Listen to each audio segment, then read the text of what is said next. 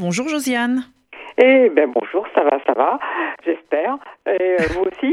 Bah écoutez, nous on continue, on continue tranquillement et ça a l'air oui, de plutôt aller bien puisqu'on vous retrouve chaque matin.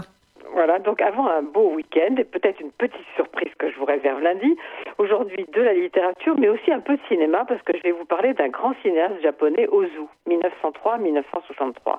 Alors, Marc Potrel, qui est souvent venu à RCJ parler de ses romans chez Gallimard, se trouve avoir publié chez un petit éditeur en 2015, édition Louise Botu, un roman inspiré de la vie d'Ozu.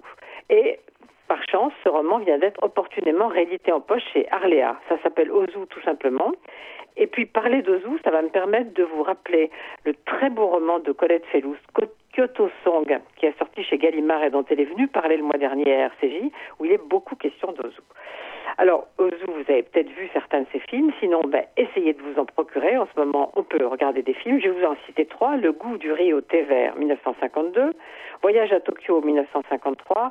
Le goût du saké, qui est son dernier film en 1962, puisqu'il est mort l'année suivante à 60 ans d'un cancer. Marc Potrel est entré dans l'intimité de sa vie une existence très solitaire au fond. Il affronte pas mal de difficultés, mais comme écrit Potrel, les Japonais se reconstruisent sans cesse et Ozu est un Japonais. Il insiste, il résiste, il se redresse toujours et il reste vivant.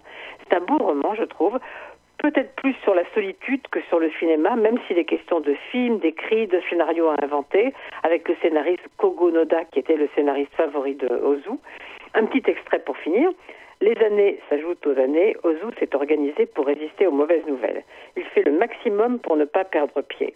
La vérité, c'est qu'il faut écrire, il faut inventer, il faut trouver des histoires, il faut encore et encore travailler, avancer coûte que coûte, parfois millimètre par millimètre, parfois 10 kilomètres à la seconde. C'est une belle leçon, n'est-ce pas? C'est Marc Potrel, ça s'appelle simplement Ozu, et c'est en poche chez Arléa, 9 euros. Et bon week-end